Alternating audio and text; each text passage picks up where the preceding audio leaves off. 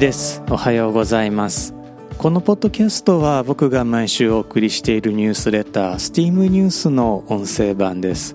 STEAM ニュースでは科学技術工学アート数学に関する話題をお届けしています。STEAM ニュースは STEAM ボート乗組員のご協力でお送りしています。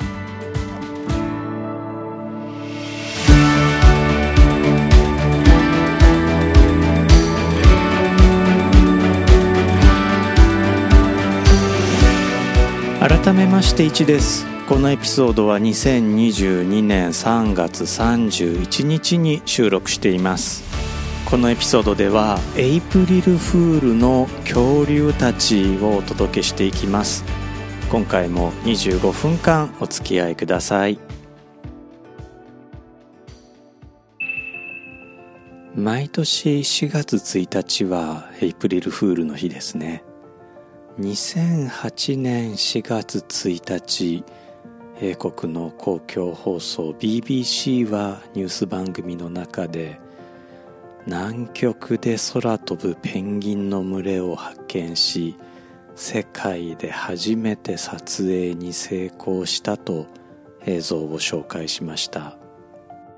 YouTube で BBC エイプリルフールというふうに検索していただくと空飛ぶペンギンの映像を見ることができます。可愛らしいですよ。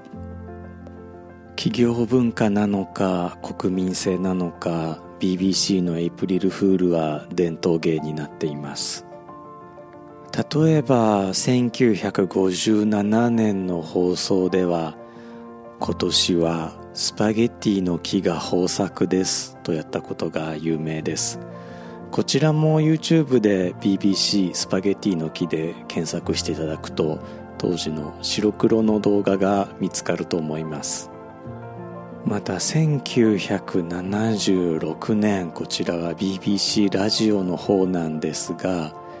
天文学者パトリック・ムーアが今朝の9時47分ぴったりにジャンプしたら無重力状態を感じられるでしょう。惑星が直列して地球の重力を打ち消しますからね。とやったんですね。もちろん冗談だったのですが中には天井に頭をぶつけてしまったじゃないかというふうに BBC に苦情を伝える人もいたそうです。さてこのエピソードではエイプリルフールにちなんで科学史における本気にされた冗談そして冗談では済まされなかった話をお届けしていこうと思います。ネッシーは正式名称をロッホ・ネス・モンスターあるいはネスコの怪獣と呼びます。ネッシーとはもちろん英国スコットランドのネスコで目撃されたとされる未確認動物ですね。ネッシーの目撃談は意外にも相当古く西暦690年頃の書物に565年に未確認動物が目撃されたとの記録が残されています。565年ですからもちろん今の英国もかつての大英帝国もまだなく諸民族が群雄割拠していた時代です。日本で言えば仏教伝来の頃ですね。ネッシーが一躍有名になったのは1934年4月にデイリーメール誌に掲載された外科医の写真からです。この外科医の写真どんな写真だったかというと、えー、ニュースレターメールでお送りしているニュースレターの方には写真を貼り付けているんですが、まあ、他に、えー、ネットでネッシー外科医の写真というふうに検索していただくと白黒写真がね、えー、出てきます。あの有名なネッシーのシルエットを捉えた写真ですね。この写真はロンドンの産婦人科医ロバート・ケネス・ウィルソンが偶然湖面に現れたネッシーを撮影したと主張したものです。このロバート・ケネス・ウィルソンなんですが実際には産婦人科医で外科医ではなかったんですが、まあ、どういうわけか外科医の写真としてこの写真が知られるようになりました。この外科医の写真なんですがその後60年にわたってネッシーが存在する根拠とされたんですね。しかし1994年真相が明らかになります。英国の俳優プロデューサー映画監督であったマーマデューク・ウェザラルの義理の息子クリスチャン・スパーリングが死の間際に義理の父がネッシーの足跡を発見したのだが科学者に拒否されたのでおもちゃの潜水艦を使ってトリック写真を撮った。友人のウィルソン医師に偽証を依頼した。エイプリルフールの冗談のつもりだったと言い残したんですね。彼のこの遺言が英国のサンデーテレグラフ紙に掲載されたんです。実はこの60年というものネッシーは実在するのかしないのかという論争があったんですが、まあ、この94年の遺言が紙面に掲載されたことで人通りの決着を見ました。英国の鳥類学者自然保護活動家画家オリンピック銅メダリストのピーター・マークハム・スコット教、まあ、肩書き見るだけでも、まあ、なんかちょっとチートのような人物ですがこのスコット教は1975年にネッシーにとある学名を提唱しています。その学名何かというとネッシテラス・ロンボプテリックス。なんか発音しにくいですね。ネッシテラス・ロンボプテリックス、えー、という学名を提唱したんです、えー、なおかつ熱心な自然保護活動家であったスコット教はですねネッシーを絶滅危惧種として登録することも提案をしました。この学名なんですが古代ギリシャ語でダイヤ型のヒレを持つネス湖の怪獣という意味なんだそうです。ただしこれあのもちろん英語でねアルファベットで書かれているんですがこのアルファベットを並べ替えると Monster hoax by Sir Peter S。ピーター・スコット教の嘘つき怪獣という意味になる。つまりアナグラム言葉遊びだったことが見破られています。いやーなんか英国風の冗談って僕なんか好きなんですよね。リスナーの皆さんいかがでしょうか？僕には英語圏のことしかわからないんですが20世紀の英国や米国東海岸の絵本とか映画とか見ると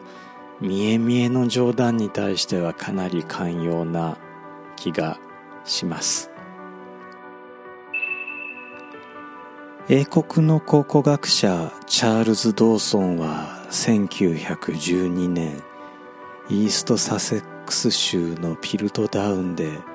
とある化石人骨を発見したと主張しました。19世紀末から20世紀初頭にかけては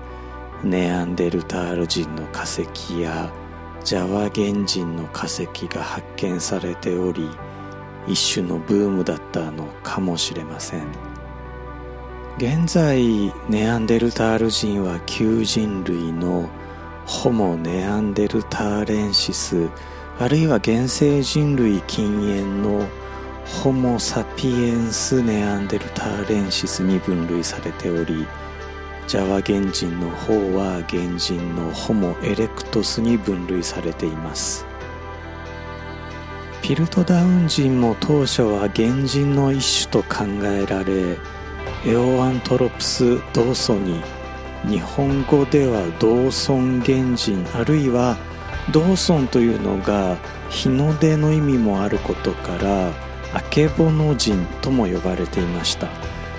ドーソンの発見当初から懐疑的な声はあったようなのですがネアンデルタール人がドイツから発見されジャワ原人がオランダ領インドネシアから発見されたこともあって、まあ、おそらくは心理的バイアスもかかったのか英国人科学者の間でドーソンの発見を本物と見る向きがかなりあったんですね。ところが1953年英国の自然人類学者ケネス・オークリー。解剖学者ウィルフリッド・ル・グロス・クラーク生物学者ジョセフ・ウィーナーらによって精密な調査が行われドーソン原人はオランウータンの顎とおそらくはクロマニョン人の頭蓋骨頭頂骨をうまい具合にくっつけたものだということが明らかにされました。この時すでにドーソンは亡くなっていたのですが世間の犯人探しは盛り上がりを見せなんとシャーロック・ホームズの作者であるコナン・ドイル黒幕説までささやかれました。しかし2003年英国の考古学者マイルス・ラッセルはドーソンの発見のうち少なくとも38点が捏造であることを結論付けドーソン自身がドーソン原人の捏造をしたのだろうとしました。ドーソンは次々と考古学的発見をすることからサセックスの魔法使いとも呼ばれていたのですが結末は日本のゴッドハンドと似たようなものになってしまったようです。まあ好意的に解釈してもドーソン人はブリティッシュジョークではなく欺瞞あるいは詐欺と言ってもよかったのかもしれません。1999年11月ナショナルジオグラフィック誌は中国遼寧省で新しい羽毛恐竜の化石が発見されたと報道しました。この化石は恐竜の一種である獣脚類と鳥類とを結びつける種であると報道されました。獣脚類にはティラノサウルスのような有名な恐竜も含まれています。日本でも獣脚類の化石見つかっています。鳥類は2億年前から1億5000万年前頃のジュラ紀の間に獣脚類から進化したのではないかと言われています。約6600万年前の大量絶滅で恐竜は絶滅していますが鳥類は生き延びたとされています。1860年に発見された始祖鳥学名アーケオプテリクスは鳥類の祖先あるいはその禁煙種と見られていますが鳥類の始まりは謎に包まれています。中国で発見されたこの新しい化石アルケオラプトルは獣脚類と鳥類を結びつける鍵となるはずでした。しかしこのアルケオラプトルと名付けられた化石は捏造だったのです。この偽化石もやはりいくつかの化石を混ぜて作られたものでした。2000年2月に報道を見た中国の古生物学者である女性が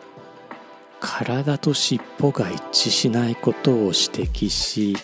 ナショナルジオグラフィック誌が調査に乗り出したんですね。古生物学者の周中和が科学誌「ネイチャー」に寄稿した記事